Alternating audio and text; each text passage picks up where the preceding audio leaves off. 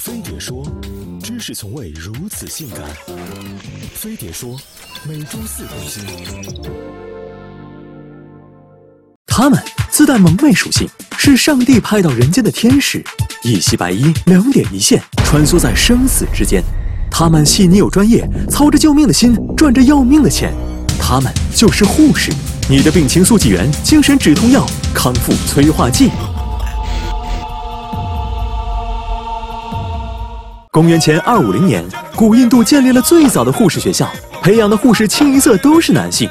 一八六零年，现代护理业的祖师婆佛罗伦斯·南丁格尔靠着征服世界的人气和护理究极剂，创建了世界上第一所正规的护士学校，并设限只招收女性。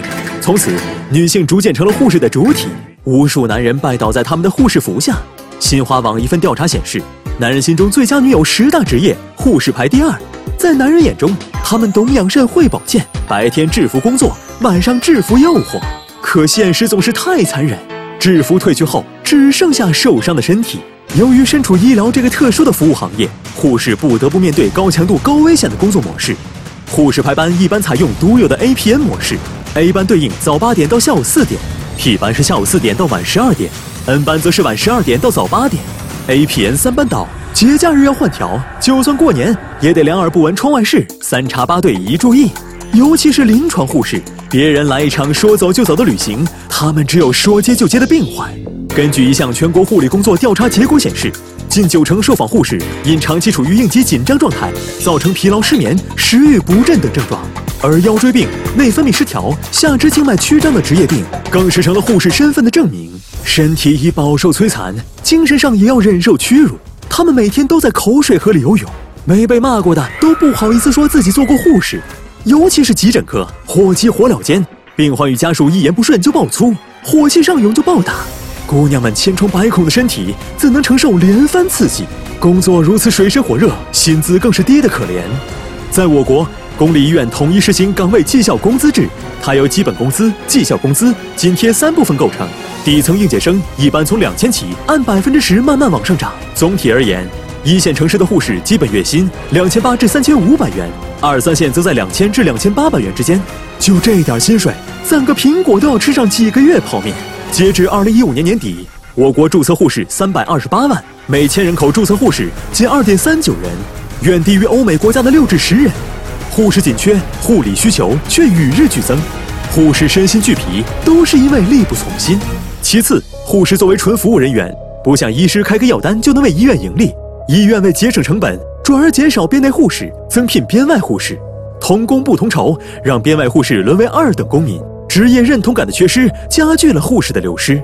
医疗业有云：三分治疗，七分护理。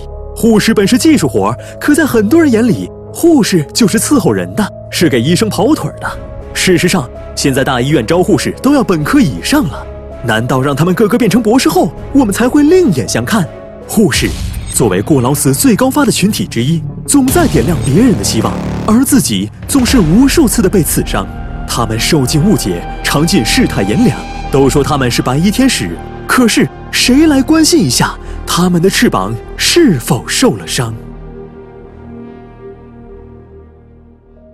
美好的那个天使。喜欢听你温柔叫我的名字，熟悉我每个伤痛的位置，关心我要吃还没吃，最坏的那个天使。你的针管已经扎了好几次，看见你紧张到脸红的样子，怎么忍心说你不是？你穿的制服美过各种名牌衣裳，你喷的消毒液比什么香水都香。青春被忽视，健康透支，默默忍受着苛刻的挑刺，给别人安慰，教别人坚持，陪别人经历着生老病死。最后我说了，谢谢你。我们需要你，美丽的天使。